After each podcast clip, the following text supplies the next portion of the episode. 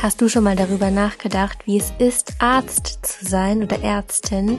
In dieser Folge beleuchten wir ein neues Berufsfeld und zwar das des Mediziners. Es geht um das Medizinstudium und um die ersten Berufsjahre als Arzt und im Interview ist heute Johann, der das beste Beispiel dafür ist, dass der Weg das Ziel ist. Man muss nicht unbedingt ein 1-0-Abi haben. Auf ganz verrückte Art und Weise kann es sogar sehr gut sein, ein paar Umwege hinzulegen und das wird in dieser Folge mehr als deutlich, finde ich. Ich freue mich sehr, wenn du was für dich mitnehmen kannst, wünsche dir ganz viel Freude beim Zuhören. Herzlich willkommen, Johann. Mega cool, dass du dir die Zeit genommen hast. Magst du dich einmal kurz vorstellen? Ja, vielen Dank für die Einladung. Ähm, ja, ich bin Johann, bin 35 Jahre alt, und bin im Moment Assistenzarzt auf der allgemeinen inneren Medizin in einem mittelgroßen Krankenhaus in der Nähe von Basel in der Schweiz und zurzeit für ein halbes Jahr auf die Abteilung für und Ohrenheilkunde rotiert und werde wahrscheinlich in zwei Jahren meinen Facharzt für allgemeine innere Medizin abschließen. Was hast du heute so gemacht? Was war heute so auf dem Tagesplan? Heute auf dem Tagesplan hatte ich die Notfallspur. Ich habe auch derzeit Dienst, also es kann sein, dass ich angerufen werde von fünf umliegenden Spitälern, könnte es sein. Mhm. Wollen wir mal hoffen, dass sie nicht unterbrochen werden. Ähm, wenn ich Dienst habe, dann ruft ein Patient auf der HNO-Klinik an und sagt, ja, ich habe Ohrenschmerzen. Oder ein Patient sagt, ich bin heiser. Oder was auch immer. Die Notfallstation vom Spital könnten sich auch bei mir melden und sagen, hey, wir haben hier einen Patienten ähm, mit einem besonderen Schwindelanfall könnte sein, dass es ein Schlaganfall ist oder vielleicht vom Gleichgewicht sogar im Ohr ist. Du musst kommen und das beurteilen. Das sind so die Möglichkeiten und davon halte ich heute genau alles. Krass. Und Spital ist Krankenhaus auf Schweizerdeutsch. Das stimmt. Ah ja, guck an. Das ne? eignet man sich irgendwann an. Ne? Ist auch das Hornersche, kind, das Hornersche Kinderspital, sagt man auch in München. Es ist aus dem süddeutschen Sprachraum. Mhm. Fingers crossed, dass die nicht anrufen, okay? Dass es ganz entspannt hier weitergehen kann. Gut. Wie ging es dir denn? Wie ging es dir denn in der Schulzeit? Um mal so den Bogen zu schlagen zu deiner Vergangenheit. Im Alter von 12 bis 18 Jahren, was war da so los bei dir? Hm, ich würde sagen, die Entwicklung würde ich, würde ich erst danach beschreiben. Von 12 bis 18 Jahren ist eigentlich gar nicht viel passiert. Ich bin zur Schule gegangen, habe meine Hausaufgaben zur Hälfte gemacht, hatte schlechte Noten und war eigentlich ganz zufrieden. Und ähm, ja, was ich so, was ich so in der in der Oberstufe gemacht habe, wird eigentlich interessant. Ich hatte in der zwölften, also ich hatte immer so einen Zeugnisdurchschnitt von so 2,5 ungefähr. Und in der zwölften Klasse hatte ich einen richtigen Hänger. Da hatte ich einen Zeugnisdurchschnitt von 3,4. Und ähm, ja, dann hat meine Eltern gesagt, nee, nee, du brauchst nicht die Stufe wiederholen, du musst einfach mehr lernen, dann wird es besser. Und dann hatte ich in der 13 so einen Zeugnisdurchschnitt von 3,4 und dann 3,2. Ich meine Eltern gesagt, Eltern, ich brauche irgendwie einen Neuanfang, irgendwie brauche ich das, da muss irgendwas passieren. Und dann habe ich die 13 wiederholt. Und irgendwas ist da passiert. Ich weiß es nicht genau. Irgendwie habe ich dann gemerkt, hm, wofür mache ich das eigentlich alles? Ich bin jetzt zwei Jahre rumgedümpelt, habe eigentlich nur Schule geschwänzt und ich hatte da gerade meinen Führerschein neu und bin eigentlich die ganze Zeit rumgefahren mit einem Kumpel irgendwo hin. Der hat auch Schule geschwänzt. ich muss jetzt ganz streng sein und sagen, mach das nicht. Kinder, bitte, die zuhören, bitte schwänzt nicht die Schule. Geht hin. Ja, ja. Äh, ich weiß nicht genau, was da passiert ist. Ich habe irgendwie nicht zu Ende gedacht. Ich habe immer schon gedacht, ich werde Medizin studieren. Ich wollte schon immer Arzt werden, weil ich irgendwie einfach so gemerkt habe, ich bin ein hilfsbereiter Typ. Wenn Leute sich beschweren über etwas, dann denke ich immer, wie kann ich ihnen helfen? Das war schon immer so. Und ich war auch irgendwie technisch interessiert, habe mich immer interessiert, wie die Welt so funktioniert, warum Dinge sind, wie sie sind. Und so habe ich gedacht, anatomisches Interesse, wissenschaftliches Interesse, bisschen Helfersyndrom. Ich werde auch ein guter Chirurg. Mir war nur nicht klar, dass man das nicht einfach so wird.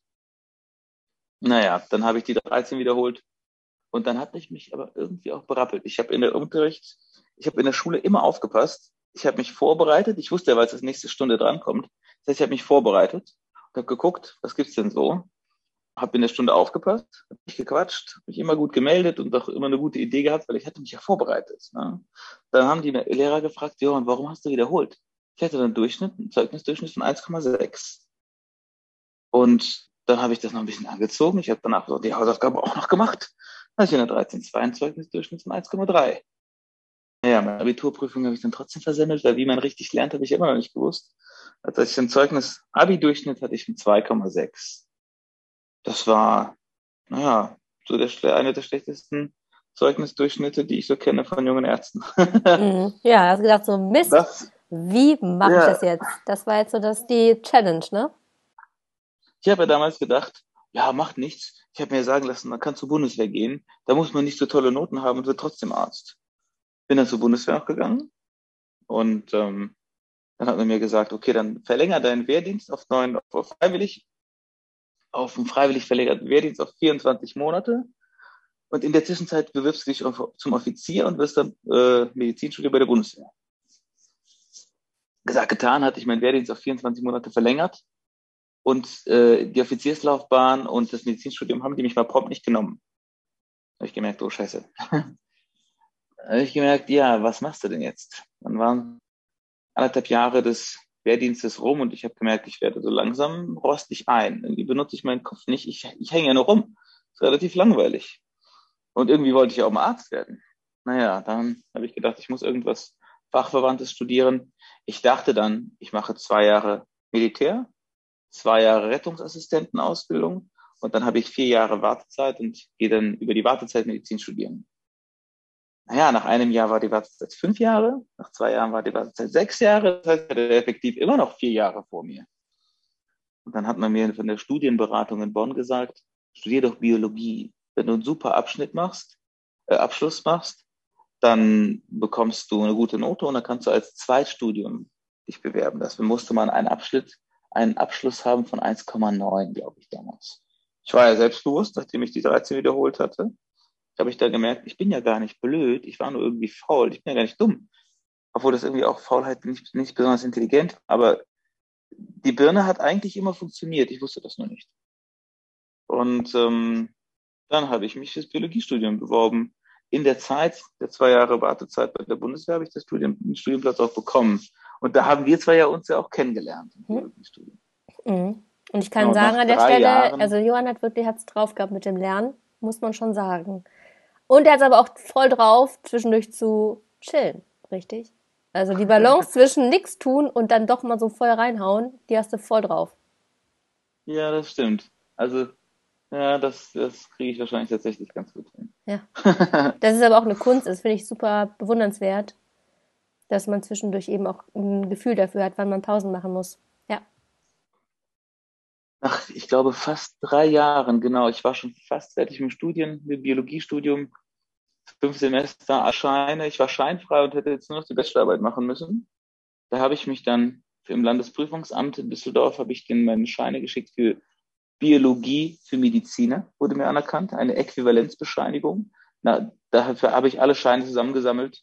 Ähm, dann Chemie für Mediziner wurde mir anerkannt, weil ich Chemie für Naturwissenschaftler und Biologen gemacht habe. Und Physik für Mediziner wurde mir anerkannt. Das hatten wir mit den Medizinern damals im Studium ja gemeinsam. Und mit diesem Schein hat mir das Landesprüfungsamt Düsseldorf drei Scheine, ein Jahr, ein Semester anerkannt. Und dieses Semester berechtigte mich zur Bewerbung ins, als Quereinsteiger ins Medizinstudium ins zweite Semester. Und zwar alt, ist das so. Darf ich kurz einhaken? Wie alt warst du da? Ich habe mit 21, ich glaube mit 20 die Schule fertig gemacht, dann bis 22 bei der Bundeswehr. Ich glaube von, ich glaube mit 22, 24, ja fast 26 war ich. Als ich angefangen habe, Medizin zu studieren, war ich schon 26. Hast du da gedacht, so, boah, krass, wie, wie lange das gedauert hat, das ist eigentlich viel zu spät? Oder wie hast du das gemacht? Weil ich glaube, viele sagen ab einem bestimmten Punkt, jetzt ist es auch zu spät, jetzt mache ich nichts mehr. Kann man mit 40 noch anfangen zu studieren, Medizin und dann noch Arzt werden? Ist das zu spät mit 40 Jahren? Ob ich jetzt etwas Neues studieren würde, ich glaube nicht. Wenn ich aber jetzt zehn Jahre Krankenpfleger gewesen wäre und dann merke, hey, so langsam reicht es mir mit dem Schichtdienst und ich habe keine Lust mehr, dann würde ich es auf jeden Fall tun. Also auch dann hat man eigentlich recht schnell ähm, festen Boden unter den Füßen. Studium sind sechs Jahre, aber die, die machen auch Spaß.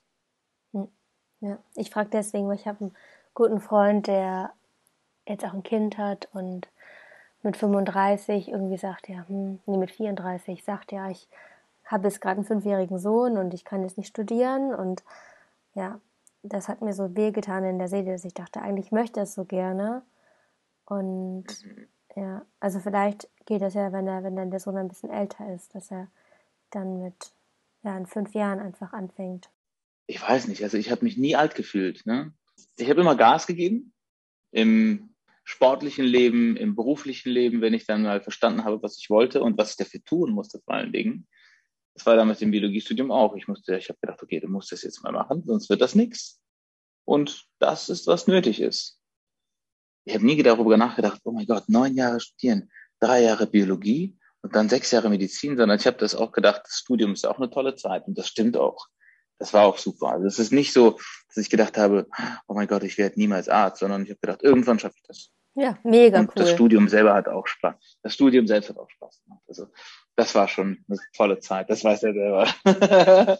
Auf jeden Fall. Also an alle, die zuhören, lasst euch davon nicht abschrecken. Wenn ihr denkt, boah, das muss ich unbedingt machen, dann muss man nicht immer aufs Alter schauen. Und man kann ja auch neben dem Studium her arbeiten und ein bisschen Kohle reinhauen, reinholen. Hast du auch gemacht, richtig? Oh, ich habe, glaube ich, neulich mal geschaut. Ich hatte ungefähr 20 Nebenjobs. Von Putzfrau im Hotel über Kassierer, über, über Kraftfahrer. Was habe ich denn? Ich habe auch Autos gezählt an der Autobahn. Also ich habe so ziemlich jeden blödsinnigsten Job gemacht. Bodenleger war ich, genau. Das hatte ich auf der Baustelle dann gelernt. Bodenlegen. Ja, und am Ende war ich Eventmanager. Mein Nebenjob in München war, vielleicht kennt der eine oder andere, das ist der Nachtkonsum, Nachtflohmarkt in Köln. Das ist vielleicht in NRW ein bisschen bekannt. Also gut, jetzt mit Corona, die großen Events sind ja vorbei. Da haben sie Events organisiert und da habe ich dann vor Ort, war ich dann der Marktleiter. Das war dann cool ja, also nebenbei habe ich schon immer gearbeitet. Das war ein bisschen anstrengend an Wochenenden, wenn ich dann mal arbeiten musste und die anderen gefeiert haben. Aber dafür hatte ich auch immer ein bisschen mehr Geld als die meisten Studenten, die nur von dem gelebt haben, was die Eltern ihnen gegeben haben. Das war eigentlich immer ganz toll. Kannst du einen Tipp geben, wo du dich, ähm, also wo man nachgucken kann oder wo man sich am besten informiert zu Neben Nebenjobs? Ich habe ich hab ehrlich gesagt damals bin ich durch die Stadt gegangen und habe geguckt, was würde mir denn gefallen. Dann bin ich einfach mal bei Merkur in die Spielothek reingelaufen und direkt wieder raus. Das hat mir nämlich nicht gefallen. und es hat sich so irgendwie einfach ergeben. Ich habe geguckt, was gibt's denn? Damals gab es Jobmensa. Ich kann es dir nicht mehr genau sagen. Das hat sich immer irgendwie zufällig ergeben. Was ich gemacht habe als Kassierer, ich bin in den Supermarkt rein und meinte, hey, kann man hier auch als Student arbeiten? Dann meinten die, nein. Aber im nächsten Supermarkt, da hat geklappt. Cool. Okay, jetzt habe ich dich eben irgendwann unterbrochen zwischendurch. Da hast du noch was zu deiner ich wollte, glaube ich, erzählen, wie das dann dazu gekommen ist, als ich mich dann als Quereinsteiger beworben habe. Ähm, es ist nämlich so, dass jedes Semester die Unis für das Medizinstudium eine Abbrech Abbruchquote berechnen. Die wissen also, von damals in München 1018 Studenten, die angefangen haben, wissen die, nur 80 Prozent oder so gehen ins zweite Semester. Das stimmte nicht ganz, ich kann die Zahlen jetzt nicht genau sagen. Aber die sagen dann gut, im, im zweiten Semester landen dann nur noch 900 Leute und dann haben die danach ein paar Prozent übrig für Studienauswechsler. Und wenn die nicht gefüllt werden, diese Studienauswechsler, diese paar Prozent Studienplätze, dann können Quereinsteiger rein. Und zu denen gehörte ich, es war nämlich damals zufällig das Jahr, als ähm, die 13. Klasse und die 12. Klasse gleichzeitig Abitur gemacht haben. Da wurden dann pr praktisch zwei Jahrgänge gleichzeitig fertig. Es brauchte also mehr Studienplätze. Das ist denen zu spät eingefallen, im Juni. und dann haben sie rückwirkend Plätze geschaffen und da wurde ich dann einge, ne, also da habe ich den Studienplatz dann bekommen, da wurde ich zugelassen. Musste mich aber an allen 36 Unis, glaube ich, damals fürs Zweitstudium bewerben. Also ich habe mich beworben wie ein Weltmeister. Das konnte keiner besser als ich. Und wie, wenn du jetzt an das Studium zurückdenkst, was war das Krasseste, was du im Studium gemacht hast? Was meinst du? Ja, sowas war irgendwie so, ja, in Bezug auf, ähm, in Bezug auf, wo man, ich meine, ich denke so direkt an so an Menschen sezieren zum Beispiel. Also so, so Sachen, die du dich, wo du dich im Studium so. krass dran, so Herausforderungen, wo du denkst, boah, heftig, das war eine krasse Zeit während des Medizinstudiums. Ja, das kann ich so ehrlich gesagt gar nicht sagen, weil ich nie unvorbereitet ins kalte Wasser gesprungen bin oder gesprungen, gestoßen worden bin. Ähm, es ist ja so in München, das ist nicht überall so, in Bonn ist es zum Beispiel anders, aber in München fängt man an mit dem Anatomiekurs, macht drei Wochen Vorbereitung und dann geht's los Anatomiekurs praktisch präparieren an der Leiche, um sich zu verdeutlichen, wie denn die körperlichen Strukturen so aussehen. Das war aber nicht so, dass man plötzlich die Augen aufreißt und völlig schockiert da ist noch nie eine Leiche gesehen hat. Zumal, doch, das ging wahrscheinlich einigen so. Man hat dann aber einen ganz schnellen wissenschaftlichen Bezug dazu. Man hat dann plötzlich das Gefühl, man ist in einem, es beschäftigt, ein Objekt zu studieren, interessiert daran. Man ist, vergisst dann trotzdem nicht die Würde davor, äh, dass es immer noch ein Mensch ist, dass man da jetzt nicht irgendwie grob mit umgeht. Aber das ist nicht so pietätlos, wie man sich das vorstellen möchte. Mhm. Und generell sonst war es irgendwie, gab es Phasen, wo du trotzdem so dachtest, boah, das schaffe ich jetzt gar nicht, also vielleicht auch vom Workload her oder anderweitig? Oh ja, ich erinnere mich, als ich im ersten Semester Medizin war, habe ich gedacht, hm, damals, als ich Biologie studiert habe, konnte ich am Ende des Semesters eigentlich sagen, gut, jetzt habe ich verstanden, jetzt muss ich nur noch lernen, lernen, lernen, um eine möglichst gute Note zu machen. Im Medizinstudium ist es nicht so schwierig, es ist nur unglaublich viel. Das heißt, ich musste lernen, lernen, lernen und wenn ich alles gegeben hatte, dann habe ich gehofft, dass ich bestehe. habe auch nicht, habe auch zweimal nicht bestanden. Also in all diesen Klausuren im Medizin, im Biologiestudium habe ich alles auf Anhieb bestanden. Ich meine, habe mich auch, hab auch fleißig gelernt immer. Ne? Jeden Tag nach, nach der Vorlesung die Vorlesung auf, nachbereitet. Das war dann gar nicht wild. Nach der Vorlesung eine Stunde lang die Vorlesung nachbereiten und danach konnte ich machen, was ich wollte war ich Sport machen, arbeiten. So war ich auch eigentlich immer fit und ausgeglichen, weil ich auch immer Freunde getroffen habe. Also jeden Tag. Ich habe mich nie in meinem Leben für drei Wochen oder vier Wochen in einer Studie-Klausurphase eingeschlossen. Äh, ich muss mal ganz kurz ans Telefon gehen.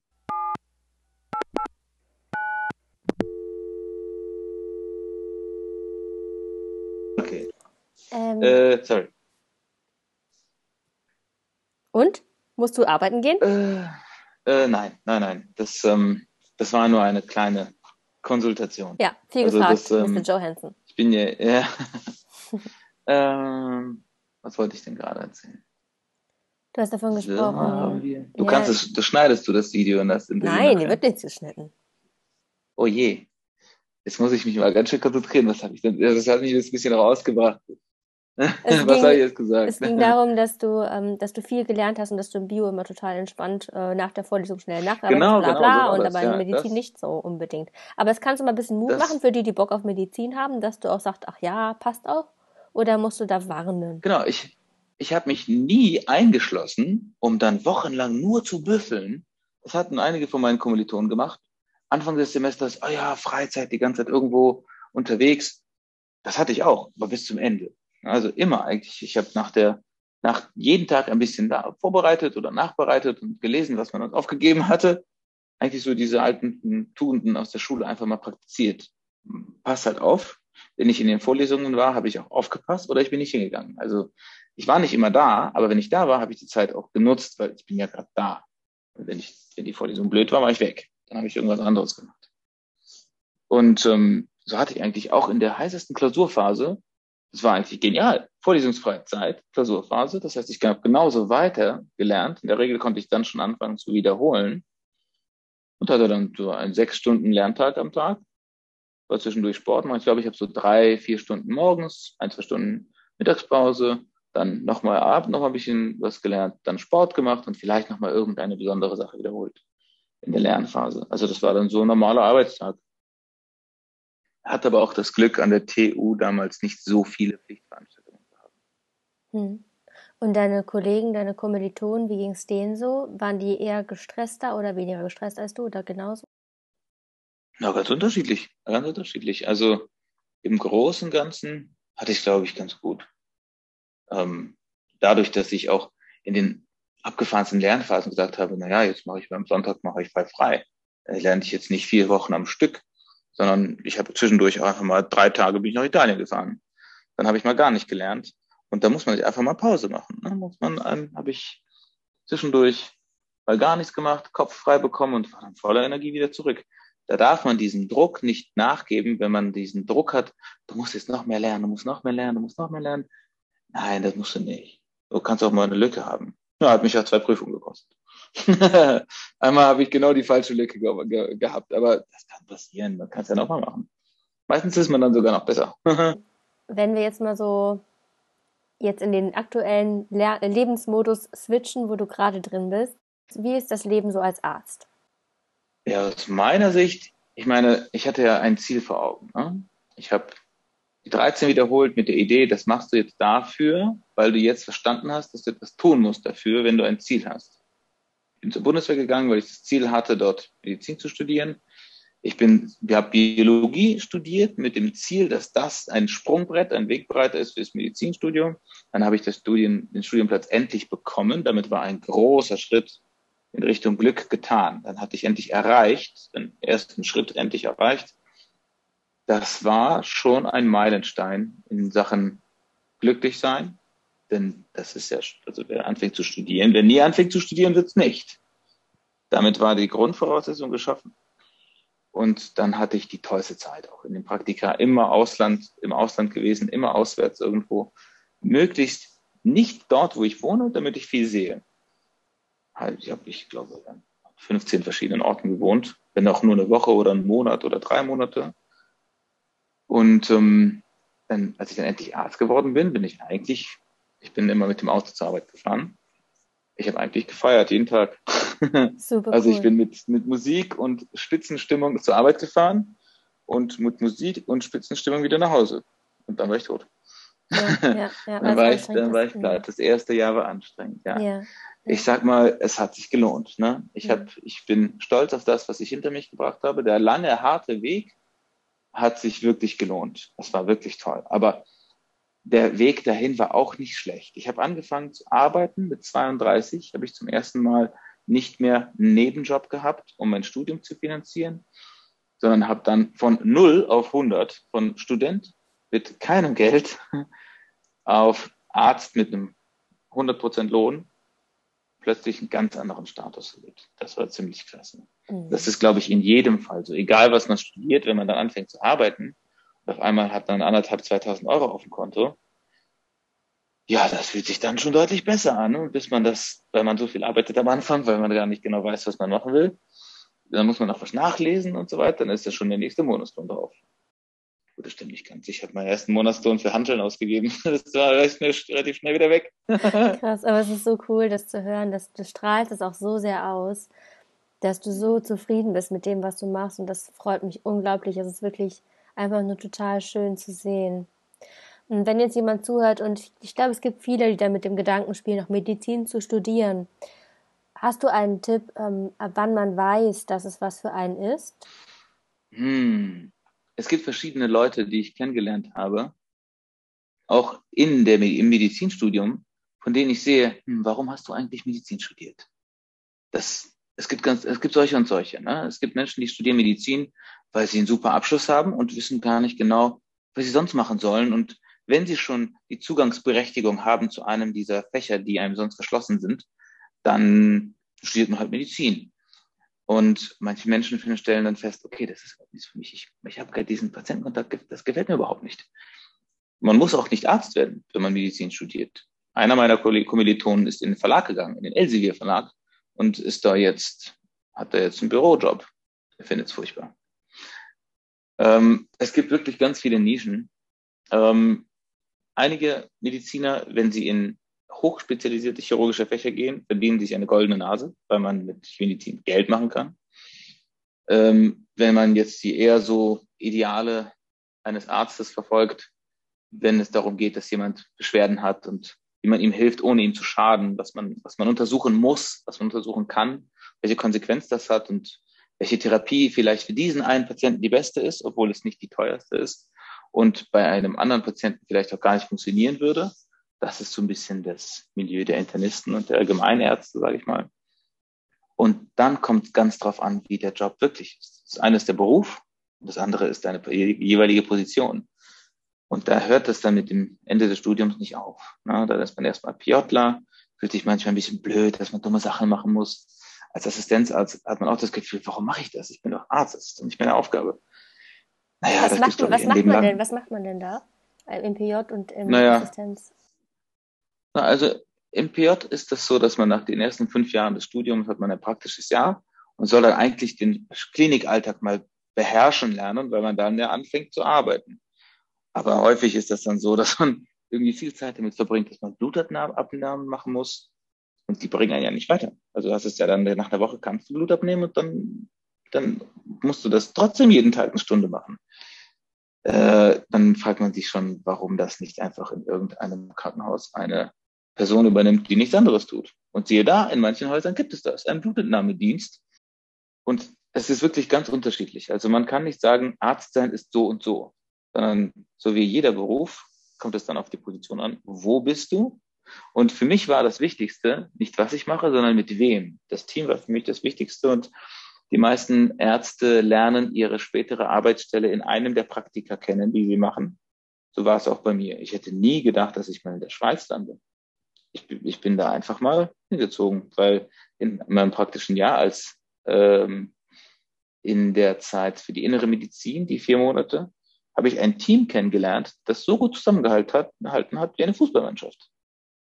Und unter Top-Führung von einer, von einer Chefärztin, für die ich die Hand ins Feuer legen würde, weil ich gesagt gesehen habe, wie sie mit Patienten umgeht, wie sie mit Studierenden umgeht, wie die mit ihren Kollegen und und äh, Assistenzärzten umgeht und habe dann gedacht, ja, tipptopp, das ist wie eine kleine Familie. Mini kleines Haus und ab dahin. Da habe ich dann meine ersten Schritte gemacht als Arzt. Wohl behütet, habe nie große Fehler gemacht, die nicht jemandem aufgefallen wären und die korrigiert worden sind, bevor irgendwas passiert ist. Somit kann ich stolz sagen, ich habe noch nie irgendjemanden zu Schaden kommen lassen. Dass jemand ernsthaft einen Behandlungsfehler, dass der zu Schaden geführt hat. Das ist natürlich, kann das mal passieren, dass man etwas Falsches verordnet und muss dann das dann ganz schnell korrigieren. Aber ich hatte bisher Glück. Da, puh, kann man glücklich sein, glücklich sein. ich glaube, Ärztegesundheit ist mehr und mehr ein Punkt, wo viele für kämpfen auch. Ja. Das ist auf dem Weg der Besserung, muss ich sagen. Also ich gehöre schon zu der eine der Generationen, die bei weitem nicht mehr 80 Stunden in der Woche oft in der Klinik verbringen, nach den völlig überfordernden Diensten und 24, 36 Stunden nicht schlafen, noch was nachlesen müssen, das ist, das ist überhaupt nicht der Fall. Also ich schlafe nachts. Ich kann jetzt zum Beispiel diese Nacht angerufen werden. Wenn ich Pech habe, schlafe ich dann doch mal nicht ah, und muss dann morgen ganz normal wieder arbeiten. Das ist mir jetzt in den letzten sechs Monaten auf der Hals- und Ohrenheilklinik nicht passiert. Dreimal wurde ich in der, dreimal nachts angerufen und einmal musste ich nachts losfahren. Das ist bisher passiert. Ansonsten wenn ich Nachtdienst habe, schlafe ich danach am Tag. Das ist einmal ein Wochenende im Monat. Es ist in Ordnung. Die Leute heutzutage, die jungen Ärzte sind nicht bereit, ihr Leben zu opfern für den Spitalantrag und setzen sich dafür ein, dass die drei Stellen, die die, die, die Assistenten früher besetzt haben, um alle Nächte und so weiter abzudecken, jetzt durch fünf Ärzte besetzt werden, die alle weniger arbeiten und viel ausgeglichener sind. Das ist auf dem Weg der Besserung die flexible Planung von Arbeitszeiten, familienfreundlich, dass man auch als Frau sagen kann, naja, ich arbeite nur, die, nur Teilzeit, zum Beispiel eine Position zu besetzen, Montag bis Mittwoch und ein, jemand anders macht dann Donnerstag bis Samstag oder sowas. Das geht, das geht. Also es ist alles auf dem Weg der Besserung, weg von diesem schnell, schnell, schnell, halb so gut, teilweise falsch, nicht darauf eingegangen, aha, der hat ja keine Schmerzen. Naja, Gut, und ihr müsst ein bisschen übel und der kotzt seit drei Tagen, aber der hat ja gar kein Problem. Das, das passiert immer weniger. Das ist eigentlich gut. Mega gut, ja.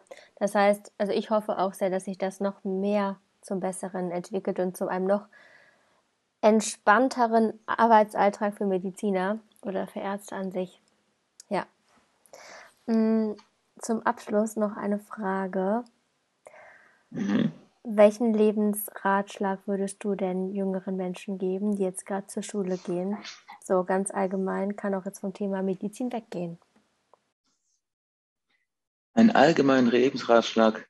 Ich kann ja mal sagen, was wir Tugenden ich versuche zu leben. Ich versuche eigentlich ähm, jede Entscheidung ganz bewusst zu treffen, dass ich sage, okay, was passiert hier gerade? Wie fühle ich mich damit? Was will ich eigentlich? Was habe ich was habe ich für ein Ziel und was muss ich tun, um das zu erreichen? Und die Schwierigkeit ist oft, dass man nicht genau weiß, was man für ein Ziel hat.